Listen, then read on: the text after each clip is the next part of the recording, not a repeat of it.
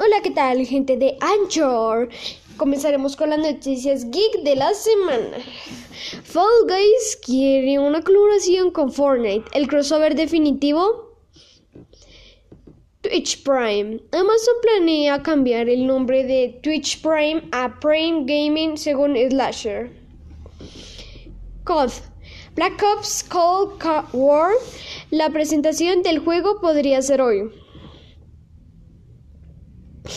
Grand Fantasy Railing de PlayStation 4 tendrá noticias en diciembre en Grand Fantasy Fest 2020. Animal Crossing Horizon es el juego más vendido de la última semana en Reino Unido. Ahora sí ya le diremos las noticias. Con la primera, Fall Guys y Fortnite.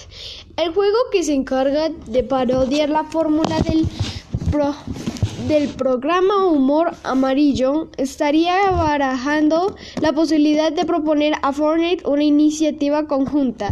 Twitch Prime. El conocido insert de Sports Slashers se ha publicado en redes una información que indica que Amazon estaría planeando cambiar el nombre de Twitch Prime a Prime, Gaming con la de Black Ops. Después de que hayan aparecido referencias al título de Call en Call of Duty Warzone, la campaña de marketing apunta a arrancar justo hoy a las 18 horas de España. Este RGP de acción que ha confirmado textos en español comenzó el desarrollo de Playtune Games. Eh, Games se actualizará la información en su próximo evento. Fast and Furious Vamos con la noticia de Animal Crossing. Fast and Furious Crossings. La única novedad de los últimos días debuta en el puesto número 17. Estaba planeado lanzarse en las fechas de la nueva película retrasada a 2021. La compañía prepara su Randy. Oh, perdón, I'm sorry. Randy trabaja con en un juego que transcurre en el mundo compartido de, de, Control y Alan Wake. La compañía prepara su Remedy Connect Universe, un universo donde transcurre todos sus juegos, la expansión Away es la primera conexión entre Alan Wake y Control. World of the Warcraft Shadows desvela sus mínimos y recomendados. Sus requisitos mínimos y, recomendados. La nueva y oscura expansión del popular MMORGP de Blizzard se prepara para debutar este mismo año y ya hemos podido conocer qué tipo de ordenador necesitaremos. Half-Life Alex, Alex fue utilizado para dar clases en una escuela de Polonia. Va pues.